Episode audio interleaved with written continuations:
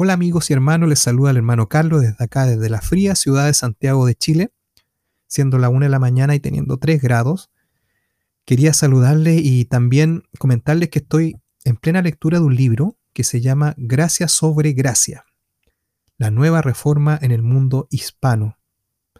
Y está escrito por varios autores, entre los que yo destaco porque los que más conozco, y seguramente usted también, a, los pastores Miguel Núñez y Sugiel Michelén pero los demás autores, el hermano Edgar Aponte, Félix Cabrera, Carlos Contreras, Albert Pino, Giancarlo Montemayor, Juan Sánchez, ellos también son muy conocidos y muy seguidos en las redes sociales, yo también les sigo. Y han hecho un trabajo muy hermoso. Este libro trata sobre las doctrinas de la gracia, como otros que he leído. Por ejemplo, hace poco estuve leyendo los cinco puntos de John Piper, que también es un libro muy, muy bueno. Pero este libro tiene, tiene una cosa que a mí me impactó y que muchas veces lo conversamos con algunos hermanos en redes sociales, aquí en la misma iglesia donde la cual yo pertenezco, que es la IBEM, eh, y nos dábamos cuenta que las doctrinas de la gracia, en forma teórica, las entendíamos muy bien. Pero nos vemos la necesidad de que esas doctrinas de la gracia sean aplicadas a nuestra vida, a nuestra vida diaria, a nuestro trabajo, acá con la familia.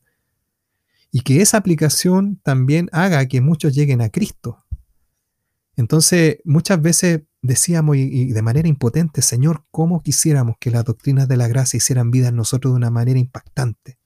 Y creo que este libro nos lleva a buena experiencia y a buena conclusión respecto a esa necesidad. ¿Por qué? Se los comento. En la introducción de este libro, en, en el índice diría yo, se divide en tres partes.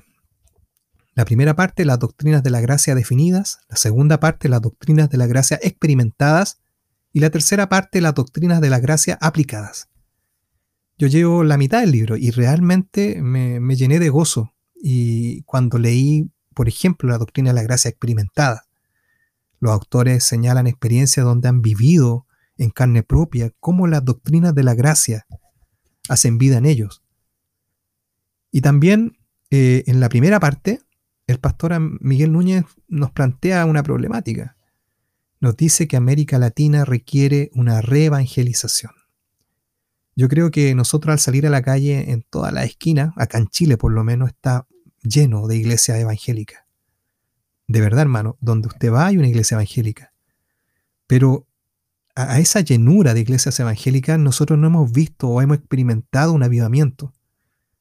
Es como si hubieran pocas, hermano, y eso nos llama mucho la atención. Y aquí el pastor Miguel Núñez sostiene que la reforma hoy en día se hace más necesaria que nunca. La reforma no llegó a América Latina y, en cuanto a eso tiene razón. Si nosotros vamos a la historia de, de América Latina, los primeros hombres que llegaron a nombre del Evangelio, entre comillas, fueron los jesuitas de la Iglesia Católica. Y por supuesto tuvieron un impacto seguramente más moral que bíblico. Y a finales del siglo antepasado y principios del siglo pasado, quienes, hicieron un gran trabajo de, donde llegaron a los lugares más pobres, donde crearon muchas iglesias, son los pentecostales, los hermanos pentecostales del siglo pasado. Pero claramente algo faltó. En todos los movimientos que han habido en América Latina, donde la iglesia reformada estuvo ausente, según la tesis que plantea el hermano el pastor Miguel Núñez, no ha habido un impacto actualmente. Todo lo sembrado, algo pasó en el camino. Y seguramente mucho de lo sembrado, algo pasó que no era real. O se perdió, o las generaciones que vinieron después no lo valoraron. Entonces hoy en día se hace necesario hacer una reforma. Porque también hay que ser claro, hay muchas iglesias que se han desviado de la verdad. Y ante esto, sin duda alguna, comparto la opinión de nuestro pastor Miguel y, América Latina necesita ser reevangelizada. Y bueno, esa es la tesis de la primera parte del libro. La segunda parte habíamos dicho que es una doctrina experimental que yo se la sugiero, léanla. Son 60 hojas aproximadamente llenas de experiencia que nos van a enriquecer en el Señor.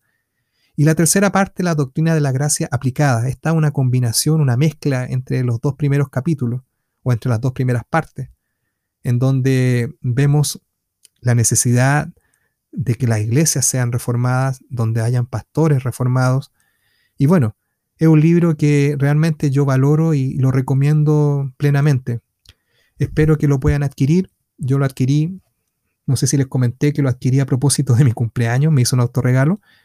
Y quisiera comentarles que lo está distribuyendo la, distribuidora Poima, Poema. Yo no sé cómo se pronuncia. Pero bueno, les recomiendo. Y finalmente les comento que deja dos preguntas planteadas. ¿Te has preguntado por qué el Evangelio no ha tenido un impacto real en tu país o ciudad? Y la otra pregunta, la otra pregunta que dice es, a pesar de que hay tantos que dicen ser cristianos, ¿no ves una transformación como se vio en la iglesia primitiva y en la reforma protestante? Bueno, sin duda hubieron más eventos donde Dios ha avivado su iglesia y esperamos que los sigan habiendo. Yo espero un avivamiento. Yo espero ser movido por el Espíritu Santo a través de su palabra que su palabra impacte de tal manera que en mí haya poder para vivir el Evangelio y para mostrárselo a muchos que no han conocido estos nobles caminos. Dios nos ayude, nos dé su gracia, nos llene con su Espíritu Santo y que este libro les sirva de bendición. Dios les guarde y les bendiga.